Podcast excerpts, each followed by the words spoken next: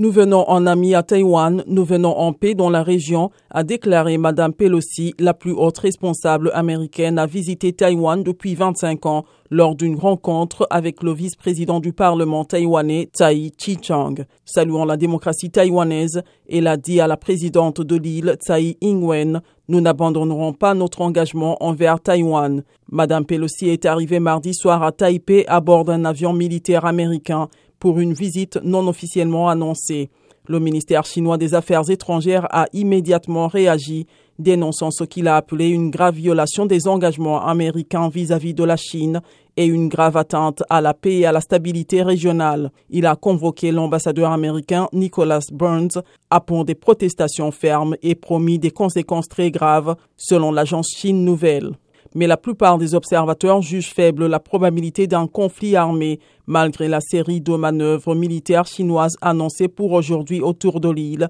La présence de 21 avions militaires chinois signalés hier par Taipei dans la zone d'identification de défense aérienne de l'île, ainsi que celle de plusieurs navires américains croisant également dans la région, dont le porte-avions USS Ronald Reagan, selon des sources militaires américaines.